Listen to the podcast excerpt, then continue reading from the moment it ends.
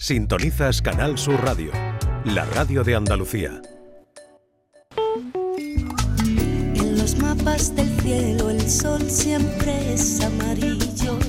15 sobre la una, saludamos ya a María Chamorro. Hola María. Hola, hola. ¿Qué ¿Cómo pasa? estás? Pero qué bien que estáis ahí, ¿no? Sí, sí, ya, Pues está- ya estamos empezando a coger un poquito de color. Un poquito de color. Yo me he quedado con las ganas de que Anita se metiera a hacer el aquagym.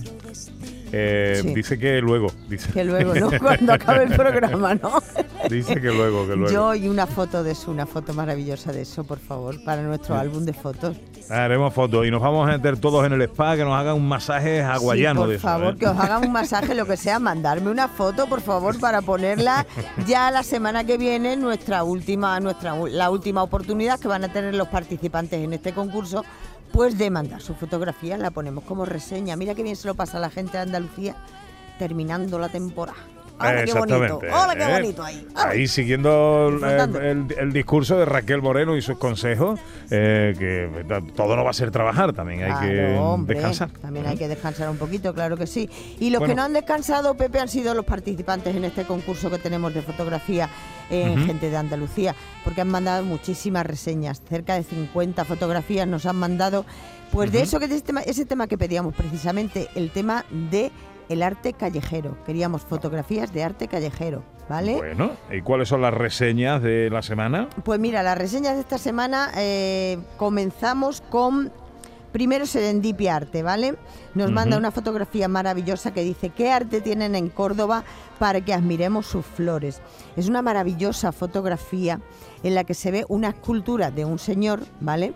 Y este señor está regando unas macetas de que están puestas en la pared y que son de verdad y están puestas en la pared y este señor riega esas macetas, ¿eh? El, Está el que está subido a una escalera. es maravilloso. Me digas Sí, que no. le- foto vamos, preciosa. te man- os he mandado la foto por ahí para que la veáis. Una fotografía maravillosa. El colorido, la originalidad de la fotografía, porque es original. Es una fotografía sí. súper original. Es que Córdoba y las flores tienen mucha tradición, claro que sí. Mm.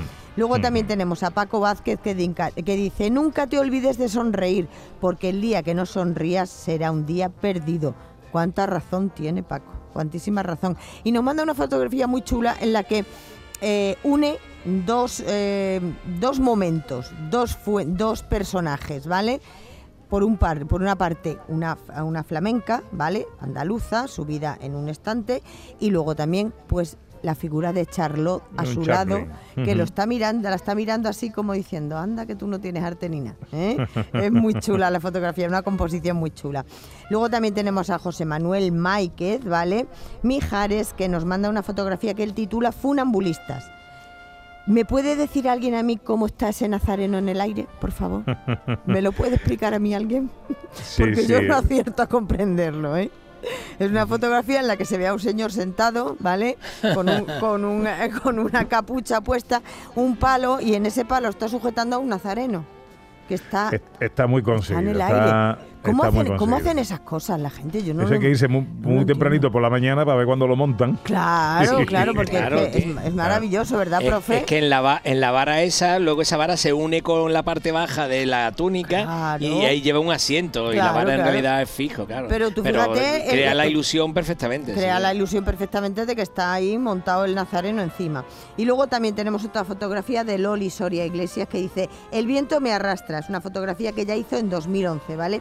Es una fotografía que hizo en Málaga, en una calle de Málaga en la que se ve a un señor, pues efectivamente que está en el momento de echar a correr, ¿va? está, está haciendo la postura de correr y el viento se lo lleva hacia atrás. Se ve perfectamente la corbata, cómo se mueve, el traje, cómo está. Muy chula la foto de Loli. Sí, muy chula. Eh, muy, muy chula. sí, sí. Y luego también Mar Míguez nos manda una fotografía con Esta me gusta reseña. mucho. Con reseñas, sí, exactamente. Dice, el título de la fotografía, Los zapatos.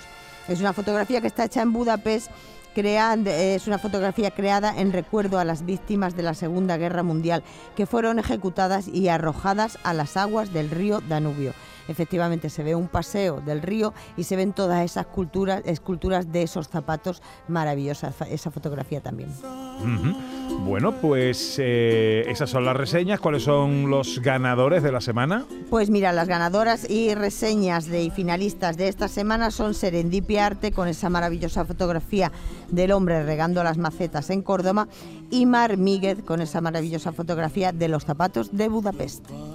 Bueno, pues Mar Míguez eh, y Serendipia, Serendipia, Arte son los ganadores de esta semana. Felicidades, pasan a la final del mes, que será también eh, la final de la temporada. No proponemos temas para la semana que viene, porque ya la semana que claro. viene directamente es la final. Directamente ya la semana que viene haremos la final y recordamos en esa final de junio, como en todos los finales de mes, un viaje para una pre- preciosa estancia para dos personas en hoteles Villas de Andalucía con desayuno incluido, en la que ellos elijan. eh, la que ellos elijan. A saber, Ana Carvajal, La hoja Randarax. eh, María, Bubión. eh, Bubión, Ana otra vez, Cazorla. Cazorla. Bueno, está El por ahí. profe, Iges. pregúntale al profe y a Iges a ver si... A ver, le pregunto a Iges, que estará más preparado. Graza Lema. Bien. Bien, Iges. Y la una me la sé, me la he estudiado mucho. Vale, nos falta una que es Priego de Córdoba. Priego de. Córdoba. Bien, Exactamente. Bien. Pues María, esas son, gracias. esas son las villas donde pueden disfrutar del premio. Muchas gracias y no se olviden Ah. la foto. Adiós, hasta la Adiós. semana que viene. Adiós, adiós. Yo romperé tus fotos, yo quemaré tus cartas para no verte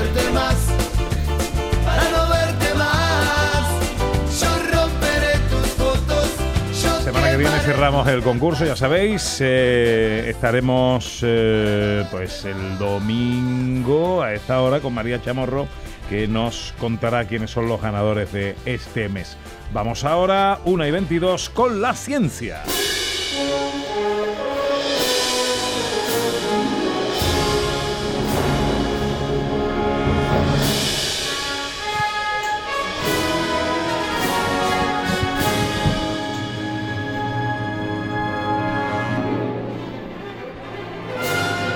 José Manuel Iges, buenos días. Buenos días, Pepe. Buenos días, Ana, al profesor, a John Julius, a todo el mundo que está por ahí. Bueno, por ahí está todo el mundo escuchándote. Eh, vamos a hablar de ciencia y vamos a hablar de ciencia y de salud porque queremos, evidentemente, aprovechar que estamos hablando de descanso, de ocio, de lujo, de un hotel maravilloso en el que nos encontramos eh, y su relación con la ciencia, porque alguna habrá.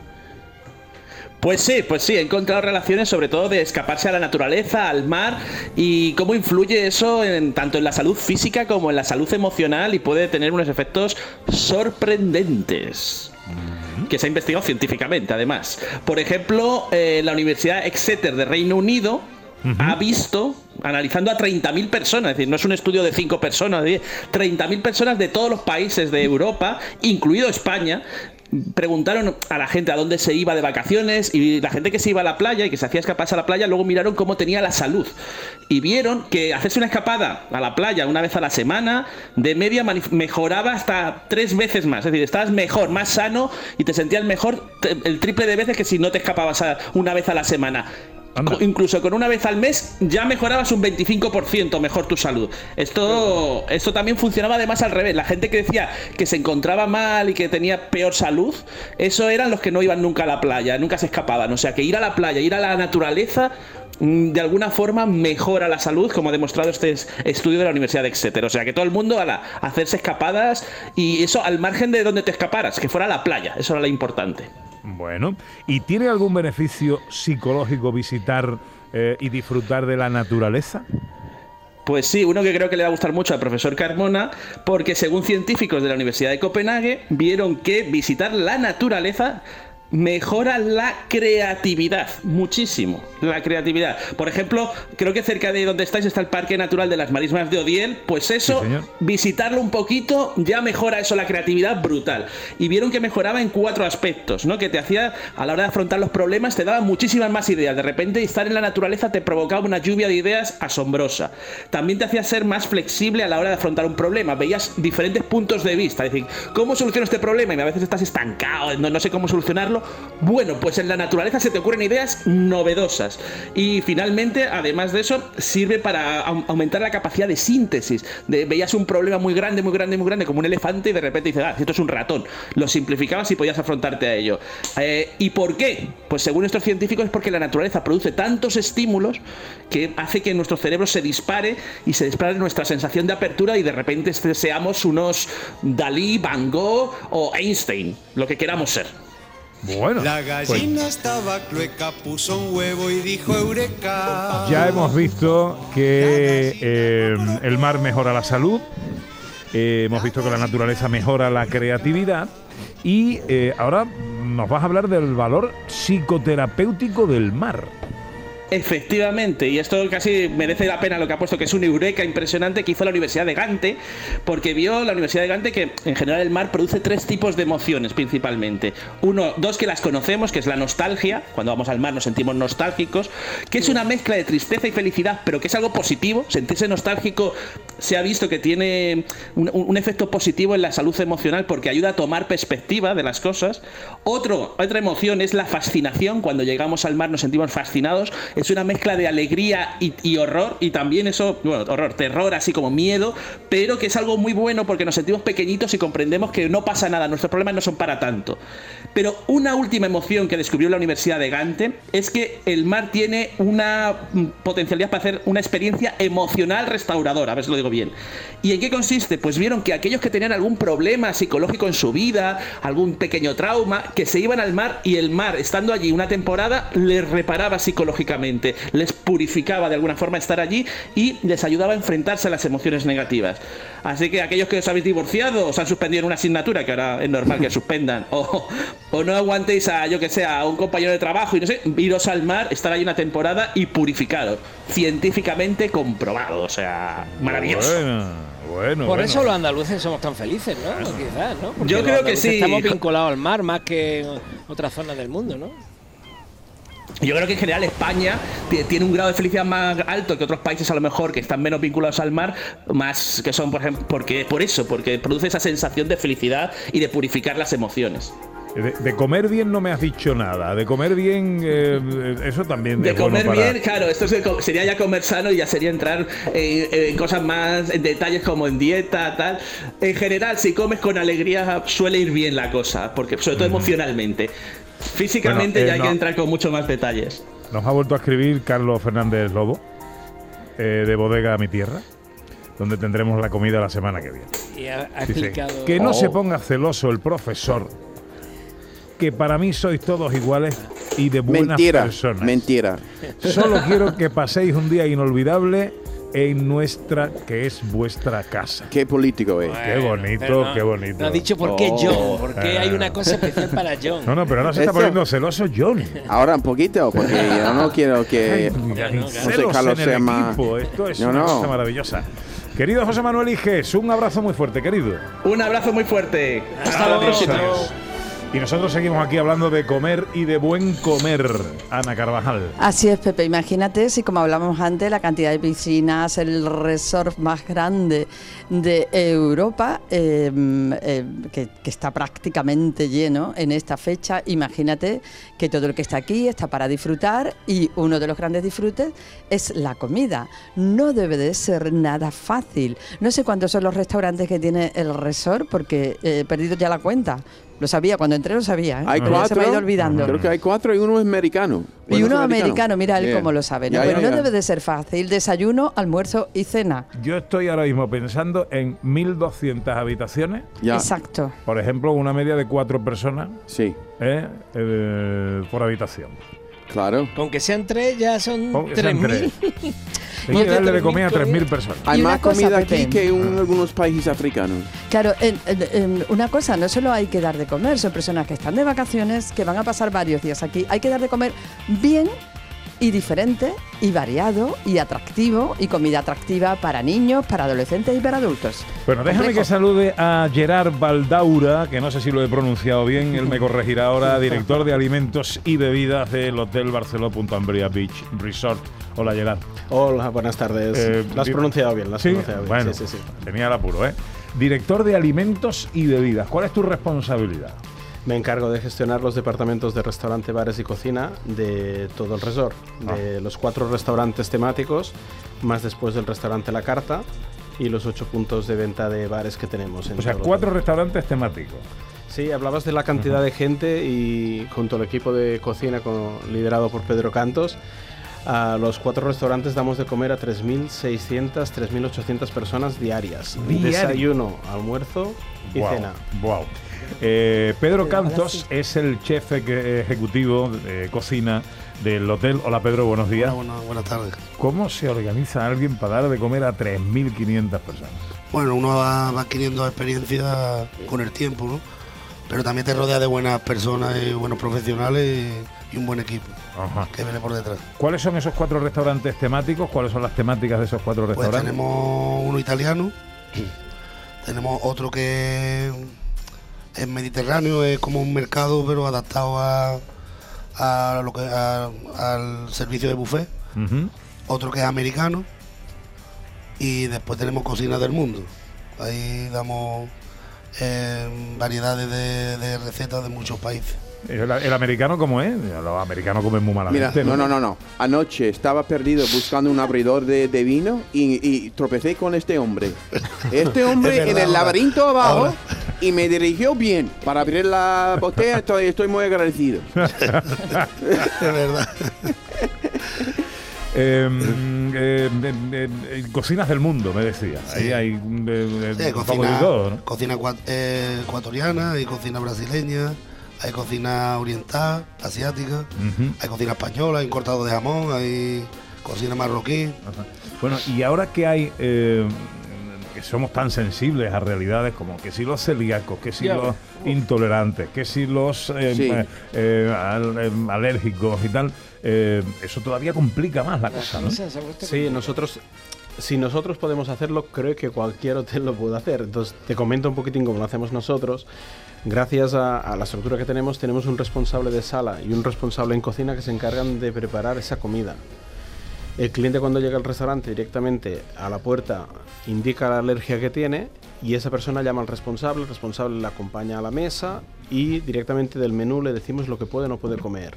Nosotros no lo sacamos nunca, le decimos que no lo coja del buffet y que directamente lo sacamos todo de, directamente de cocina para evitar cualquier tipo de contaminación cruzada por el tema de las pinzas. Un cliente coge una pinza de un sitio y la pone en otra y esa comida queda contaminada con, con gluten o con lactosa o con lo que sea. Entonces, en cocina nosotros tenemos una persona dedicada en cada restaurante y eso da mucha, mucha satisfacción y el cliente es uno de los puntos que más nos valora a nivel de satisfacción, Ajá. el trato que tienen con las intolerancias. Nos hemos encontrado con muchos clientes con alergias muy muy severas con niños pequeños. Todos sabemos que a nosotros nos puede pasar lo que sea, pero a nuestros pequeños no les puede pasar nada. Y padres que nunca habían viajado a hoteles con sus hijos por miedo a y que han probado aquí y se han encontrado con la satisfacción de que de querer repetir precisamente aquí por la satisfacción en Qué ese bien. tema. El trato que hemos recibido desde Qué bueno. punto ha sido ¿Y cuánta gente está trabajando en cocina ahora mismo? Pues somos unos 100, 160 más o menos. Qué barbaridad. Porque habrá una persona cortando cebolla todo el día. Todos los días. Todo el día. Qué cosa. Los números, impresionante. los números nuestros son impresionantes. Impresionante, en cocina impresionante. llegamos a casi 180 personas en temporada en julio y agosto, 180 personas en cocina, 170 en restaurante y unos 60 en bares. Decenas de Madre mía. metros para, para cocina. Qué bárbaro, qué bárbaro. En broma, Bueno, y, y en una broma- cosa, y una cosa importante, comedor del personal. Ahí damos de comer a 600 personas también. eh, Claro, Hay claro. que tratarlas bien. o sea, tres mil, tres mil y pico de clientes. Más la el, plantilla, más la el personal. Porque, Pedro, hay que olvidar eso eh, eh, de, de que se decía eh, tradicionalmente de que en los hoteles no se comía bien, ¿no? Bueno, yo, yo pienso que sí. Si se cocina con el, con el arma y el corazón al final, lo único que cocina es más cantidad, pero los ingredientes son los mismos. Si el producto es bueno, el resultado es bueno. El resultado es bueno. Eh, Cada día camiones llenos de comida, De producto. productos. Aquí hay una cosa que nos metimos, que fue un que fue en hacer zumo de naranja mm, en directo, directo al cliente. Claro, no- eso no sabíamos cómo, cómo enfocarlo. Por final estamos gastando unos 1.500 kilos de naranja diario. Lo vi, lo vi esta mañana, la Diario. gente disfrutando. Disfrutando de ir para su vaso de zumo recién fue hecho. No hay, no hay tanta naranja en el mundo, ¿no? 1500 kilos de naranja Diario. diario. Diario. Qué bárbaro, qué bárbaro. Camiones y camiones. Oye, eh, ahora vamos a escuchar de nuevo a Son de Huelva. Y claro, está, el Rocío es una caja de sorpresas porque resulta que acércate al micrófono, Rocío. ¿Qué O sea, te pasa? Tú has, estado, has trabajado con Pedro. Ya trabaja conmigo. Con, mi- con mi pite lo tenía loco todo el día. Se partía de risa todo el día riñéndome, Rocío. y yo corriendo por la cocina ahí, todo chiquinina. ¿Ella canta cuando trabaja? ¿Ella canta cuando Sí, trabaja? sí, le cantaba, sí, le cantaba. Pero él me Cantaba, reñía. firmaba, pero ¿Dónde, ¿Eso dónde fue? Aquí. Ah, aquí en el hotel. Aquí, aquí en el O sea, hotel que- cuando abrió estuve tres años con, con Pedro. Ah, amigo, amigo, amigo. O sea, que tú llevas aquí desde que abrió el hotel. Sí, a los pocos meses. Ajá, qué bueno. Bueno, eh, Pedro Cantos es el chef ejecutivo de cocina eh, del hotel. Gerard eh, Baldaura es director de alimentos y bebidas. Bueno, de nuestra máxima admiración. Sí, o sea, de- estamos hablando Digo, de un hotel, la Nos atención al quitamos el público. sombrero, soy uno Pero héroe. Esto me parece una cosa eh, Sí, sí. mm, bárbara, ¿no? De lo más difícil que tiene que haber, desde luego, en el hotel. Enhorabuena y gracias por acercaros aquí, que además te hemos sacado, me imagino, a esta hora, ¿no, Pedro? Estamos eh, en plena ebullición. Ahí, ahí se van a quedar 14 sin comer, ¿no? Nosotros sí que en pequeño comité nosotros siempre comentamos que un día vamos a hacer una estadística de cuántos pueblos de España tienen menos de 3.600 personas de habitantes y probablemente somos más grandes que muchos pueblos de Sí. España. seguro, Que seguro. no es fácil de Seguro, a gente. El mérito al personal totalmente de cocina y de restaurante para tema de darles de comer y das de Y la gestión, la gestión, ¿no? el, Pues- equipo, el equipo está implicado. Lo dicho. Pedro, Gerard, enhorabuena por el trabajo, gracias por acercaros aquí. Muchas A gracias. vosotros y un placer. Una y 37. Cuando entra Huelva en la aldea, hay que quitarse el sombrero. Hay que quitarse el sombrero cuando entra Huelva en la aldea. Hay que quitarse el sombrero y sentir cómo se viva aquí el rocío un año entero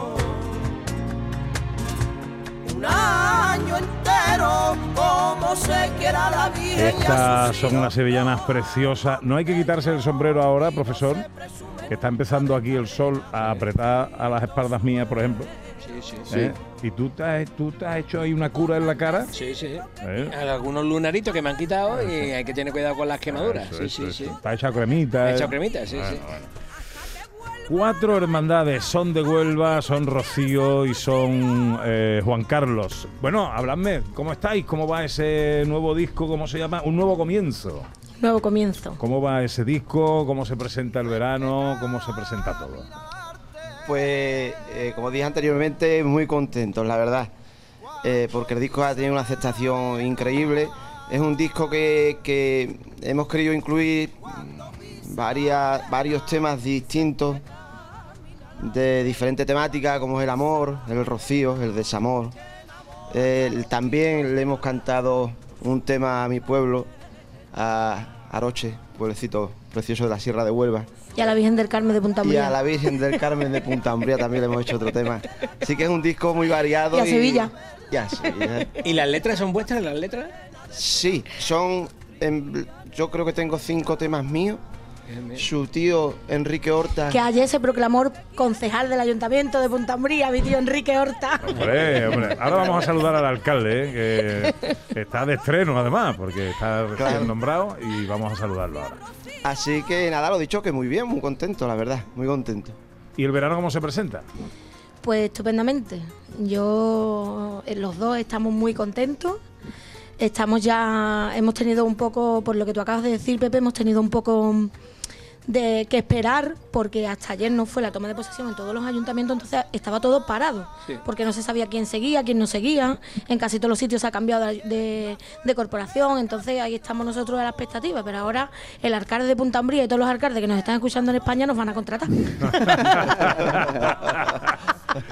Bueno, no sé yo ahora le vamos a preguntar al alcalde si están los presupuestos ya o ahora tienen que ellos reorganizarse. Esas cosas siempre, eh, las elecciones siempre a los artistas os fastidian Sí, un poco, ¿no? sí, Eh, sí. porque- Y más ahora que ya en los mítines no se suelen hacer actuaciones, exceptuando, por ejemplo, es verdad que José Carlos, el, el alcalde de Punta Umbría, sí que No apuesta le, haga la siempre pelo- por... no le haga la pelota, ¿eh? Ah, pues no es verdad que apuesta siempre por la gente, por, por los artistas locales. Yo he cantado en, en los mítines de, de él. Este año no porque me fui a Rocío, pero también nos llamaron y me fui a. Rocío. Bien. Voté por correo, ¿eh? Está bien, está bien que, que lo aclare. Eh, bueno, entonces eh, se espera un veranito movidito, ¿no? si Dios quiere, sí, feliz. me han Que lo más que- importante es disfrutar de todo lo que se hace. Que está gustando mucho, son de Huelva, que el disco está funcionando muy bien. Todo eso me lo están contando a mí eh, mis gargantas profundas. Sí, sí, eh, la verdad que sí. Nosotros encantados. Uf. Y que hablen de nosotros bien. Fue un orgullo porque en verdad llevamos, Rocío y yo, no tanto tiempo cantando juntos. Llevamos dos o tres años cantando juntos.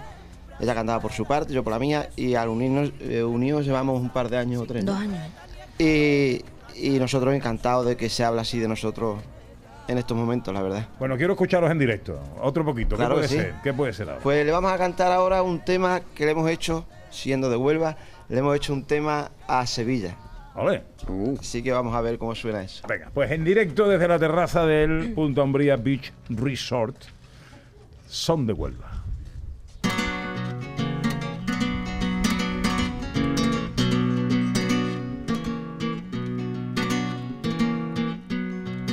Dulce viento del sur me trajo la maravilla. Me trajo la maravilla, un dulce viento del sur. Me trajo la maravilla, un suspiro, un cielo azul de la bendita Sevilla. De la bendita Sevilla me trajo loraza, me trajo dos esperanzas y un capotal natural morante en la maestranza. Porque Sevilla es así, Sevilla es Semana Santa, Sevilla es la feria de abril, Sevilla es la maravilla, la orilla del Guadalquivir. Vamos, chiquilla.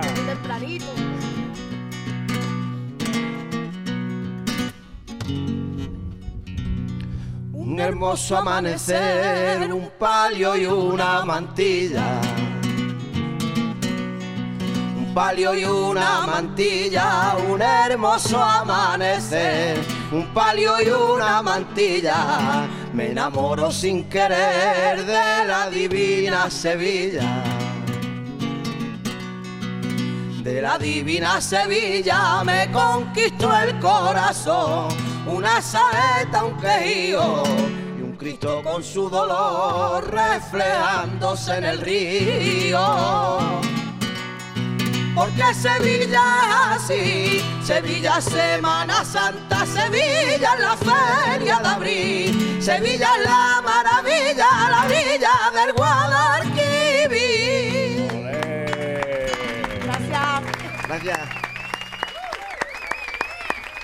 Son de Huelva, en directo en Gente de Andalucía, en Canal Sur Radio. No írseme muy lejos, que quiero despedir el programa con vosotros, ¿vale? Eh, estupendamente. Oye, Rocío, si yo te pregunto por el que va a ser tu alcalde para los próximos cuatro años, ¿tú qué me dirías? Pues yo ya de perdido arriba, porque yo ya estoy mojada, implicada y estoy súper decantada. Para mí es mi alcalde, es al que le he votado, he trabajado con él, lo he ayudado en todo lo que he podido y yo estoy muy contenta porque no podía estar mi pueblo en mejores manos. Onda, bueno, no es mala presentación, alcalde, buenos días. Muchas, muchas gracias, Rocío. Hola, buenos días. José Carlos Fernández Hernández Cansino es el flamante alcalde de Punta Umbría, que no lleva usted ni un día de alcalde. Pues a- acaba de hacer un día, ¿no? Porque son las un, es la una y- Sí, a esta hora más o menos estaba proclamándose eh, el nombramiento y, y tomando la vara simbólica de mando. Vuelve usted a la alcaldía de su pueblo 20 años después, aunque con otro con otra agrupación, con otro partido. Fui, tuve el honor de ser alcalde de Punta Umbría entre 2003 y 2007 y bueno, hemos estado en la oposición, hemos conocido lo que es también fiscalizar y hacer aportaciones de la oposición y ahora el pueblo ha querido masivamente pues que desde otra opción, desde Unidos por Punta Umbría, un partido exclusivamente de Punta Umbría, pues tengamos un resultado eh, para llevar a ese cambio que al fin y al cabo es lo que creo que nos ha pedido los ciudadanos de Punta. No son pocos los casos que se dan de partidos independientes. De la ciudad donde yo vivo, Isla Cristina, también tiene mucha representación de partidos independientes. ¿no? Con Paco y Antonia Grau y Ujú. entonces, sí, sí, sí, sí. Bueno, la verdad que aquí no eh, es un- en nuestro partido empezamos en 2014 y como yo decía era prácticamente no daba un duro nadie por él. Ya hace cuatro años nos quedamos pues, a un solo concejal a, 300 a 300 votos del Partido Socialista que tradicionalmente es quien ha gobernado en Punta Umbría. Y este año pues nos han faltado unos, unos votitos para la mayoría absoluta, unos muy poquitos. Así que, que bueno, ahora lo que sí merece la pena es mirar hacia adelante y este paraíso que, en que estáis hoy eh, en vuestro programa, pues que fomentarlo, difundirlo, cuidarlo y que vengan a conocerlo cuanta más gente mejor. Alcalde, ¿cómo está Punta Umbría hoy y cómo va a estar dentro de cuatro años? Pues Punta Umbría necesita un cambio. Punta Umbría lo tiene todo porque la naturaleza, porque la providencia nos ha regalado un paraíso, pero nos lo ha regalado para, que lo, cu- para que lo cuidemos, para que lo mejoremos. Y hay mucho que mejorar.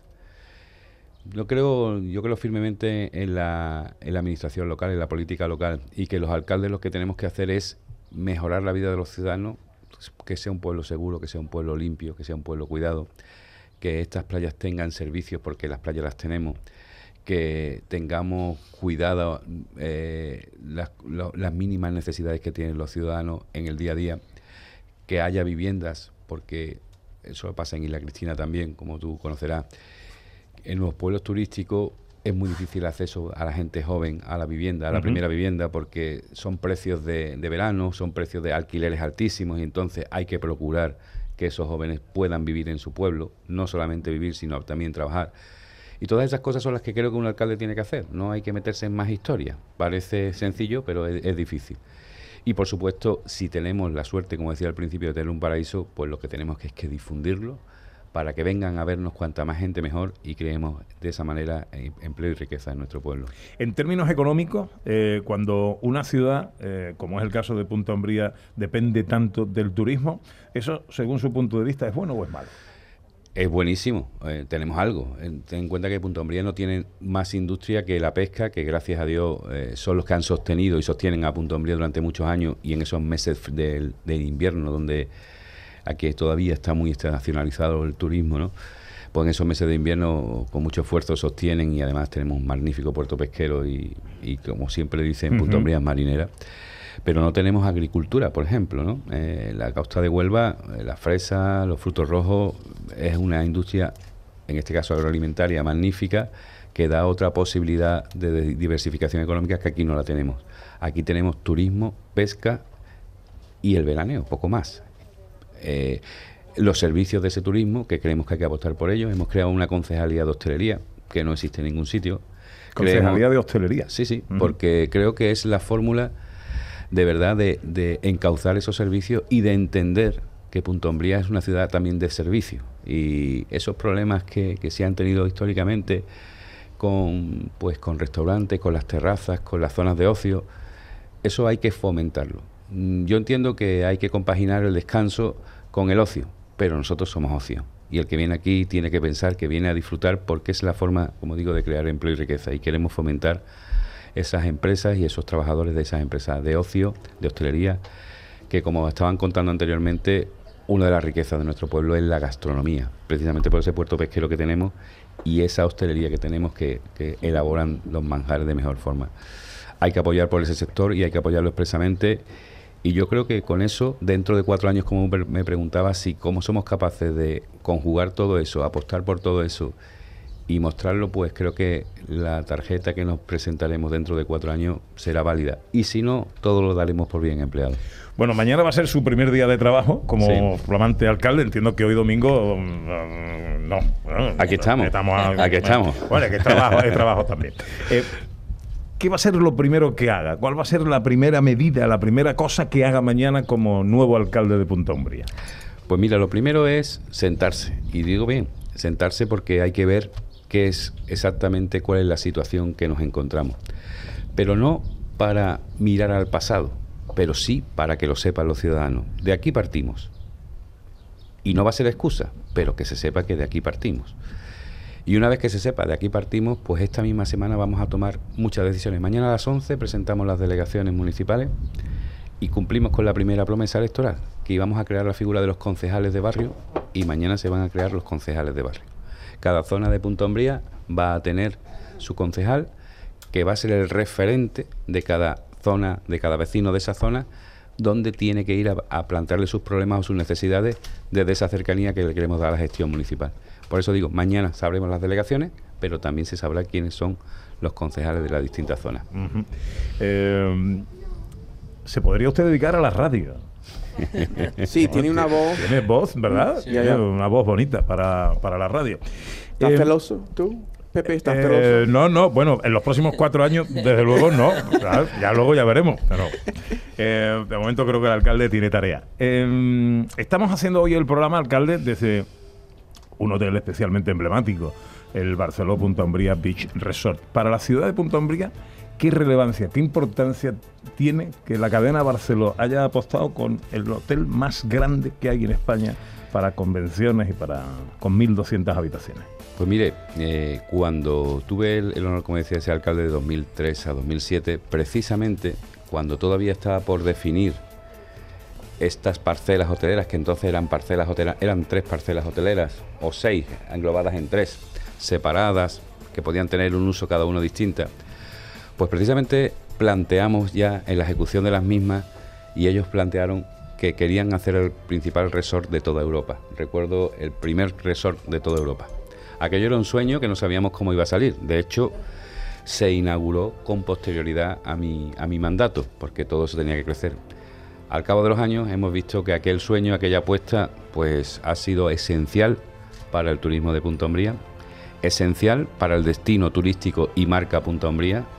Y hoy por hoy, eh, eventos tan importantes como los que hemos estado hablando antes de, de entrar en antena, que seamos ciudad del baloncesto y que tengamos un, un evento, que se hagan eventos deportivos, que, que salgamos en las noticias por, por grandes eh, visitas, eh, porque nos elijan eh, pues los portugueses que vienen año tras año a Punta Umbría. Todo eso es posible gracias a que está el, punto, el Barceló Beach Resort en Punta Umbría. ¿Conoce usted a Juan Pedro Ott, supongo, director regional de la cadena Barceló en Sí, Andalucía? nos conocíamos y hoy nos hemos estado saludando, sí. Hola Juan Pedro, buenos días. Muy buenas tardes. Pepe. Me alegra mucho saludarte. A mí mucho más. Bueno, eh, eh, claro, es que un hotel como este, ¿por qué apuesta Barceló por Punta Umbría para eh, uno de sus hoteles más emblemáticos en España? Bueno, yo creo que el alcalde lo ha definido perfectamente hace mm, cuando se inició todo ese proyecto se quería copiar eh, un complejo o complejos que teníamos en el Caribe y se quería trasladar a Punta Umbría, nada más que a Punta Umbría a Huelva. Creo que ha sido una apuesta súper eh, fuerte por parte de la compañía, pero eh, recal- eh, recalcar que aquí tenemos 1.200 habitaciones y justo enfrente tenemos 300 habitaciones más, que es un, o sea que tenemos un aquí una, una En el Punta posición- Umbría, ma- en el mar, ¿no? por ser Ujú. Punta Umbría mar, efectivamente, que es un poco un concepto un poco diferente, esto es mucho más familiar y mucho más eh, enfocado al entretenimiento, que el otro eh, es un poco más tranquilito. Ujú. Eh, la cadena Barceló eh, está absolutamente instaurada en Andalucía con sus cuatro líneas, Barceló, Occidental y las otras dos que Tenemos no, que no Alegro. Alegro, que empieza por Alegro, luego es Ujú. Occidental, marca Barceló y Royal Hideaway, que es la, la- la marca de lujo de, de la compañía. Y efectivamente, pues ahora, hoy, el día de hoy, estamos a 20 26 hoteles en, en Andalucía, algo más de 5.000 habitaciones. Y con crecimientos, la semana que viene inauguramos un palacio de lujo en la ciudad de Granada, un hotel boutique de, 30, de 38 habitaciones, un antiguo palacete que se ha restaurado y que va a quedar uno de los mejores hoteles de lujo en la, en la zona de Andalucía. Y luego el Barceló Carmen Granada, un clásico eh, Ujú. de toda la vida, pues reformado completamente, con lo cual arrancamos con un hotel nuevo en esta plaza que, que, que, bueno, va a ser un producto realmente destacable.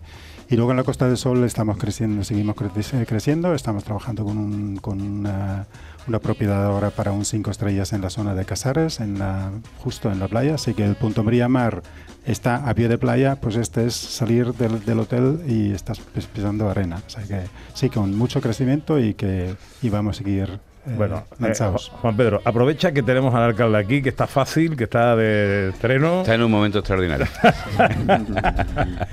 Eh, me- ¿Hay algo que quieras pedirle al alcalde? Lo tengo cerca. A los alcaldes siempre hay que pedir cosas, porque ellos también te piden. Sé que de hecho estábamos hablando hace un ratito y bueno, pues creo que estamos en una línea de, ahora buscar colaboraciones nuevas, que tenemos delante unos espacios y, nosotros mm, necesitamos el, el alcalde, toda la corporación que nos ayude, porque mm, no es solamente lo que vemos ahora, de junio, julio, agosto, septiembre, que son ocupaciones fantásticas y viene el turismo más nacional y internacional.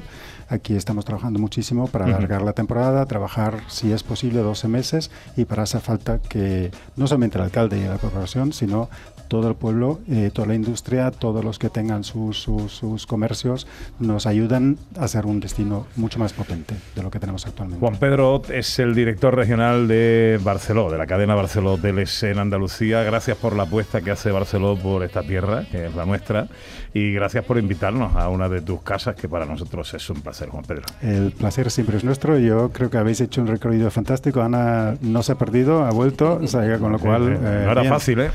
Sí. Des- decirte que Duarte a mí me prestó un, un patinete eléctrico que es mucho más fácil moverse. Ay, muy eso ha ¿eh? fallado, Ana, eso ha fallado. Para la próxima el patinete. Y José Carlos Hernández Cansino, flamante alcalde de Punta Umbría, eh, toda la suerte del mundo, siempre Sí, nos tendrás a tu disposición para ayudarte en tu tarea, que es la que evidentemente va a beneficiar a todos los puntombrieños. Gracias por acercarte en este tu primer día. Y muchas gracias por acercar a Punta Umbría a toda Andalucía y que sepan que aquí siempre son bienvenidos todos los que vengan a vernos. Suerte, alcalde. Mucha gracias. suerte. Eh, bueno, que nos tenemos que ir, chicos. John. Yo, ¿dónde voy a ir yo? Yo voy a ir al bar. Vale, yo voy a ir al bar y voy a pedir una cerveza para disfrutar de mi. de disfrutar de disfrutar tanto aquí. Celebrar de disfrutar tanto aquí. Me muy estoy bien, liando. muy bien, querido. Eh, José Carlos Carmona, profesor. Ha sido un placer y, y he pensado, hace 20 años era, era alcalde y ¿qué, qué edad tenías cuando era alcalde? Chiquillo. Era un chiquillo. 32 Pues, añitos. eh, Eso es magnífico para este pueblo, que tenga un, un experiencia, un alcalde con experiencia. Alberto Ortiz y Paco Estrada nos asistieron técnicamente aquí. Yo les pido un fuerte aplauso a los técnicos más grandes que hay en el panorama radiofónico internacional. Yelo Amezcua en el control central y María Chamorro estuvo en la producción. Anita Carvajal, que nos vamos. Gestionando el patinete. Ah, muy bien, Ya estoy. estupendo, estupendo. Nos vamos con Son de Huelva. Volveremos el sábado que viene, si Dios quiere. Hasta entonces, amigas, amigos, sean inmensamente felices. Gracias por estar ahí con nosotros, siempre dándonos su cariño y compañía. Son de Huelva, ¿con qué nos vamos? Con una sevillana que se llama Las cosas del querer. Las cosas del querer. En directo desde la terraza del Barceló Umbría Beach Resort. No eh, pasen, dejen pasar la oportunidad de venir a uno de los mejores hoteles que tenemos en Andalucía. Son de Huelva, adelante.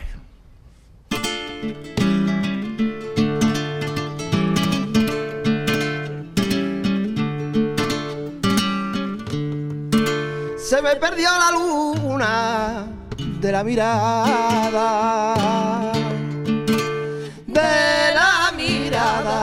Se me perdió la luna de la mirada. Y se quedan mis labios sin esperanza.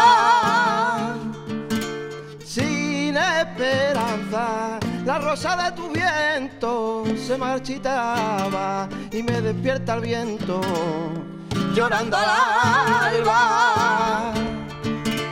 Son las cosas del querer, son esas cosas que pasan entre el hombre y la mujer, que aunque duelan en el alma, son las cosas del querer.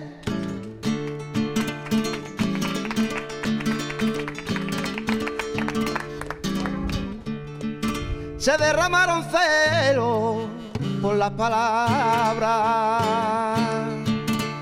por las palabras, se derramaron celos por las palabras de mi boca caliente, desordenada.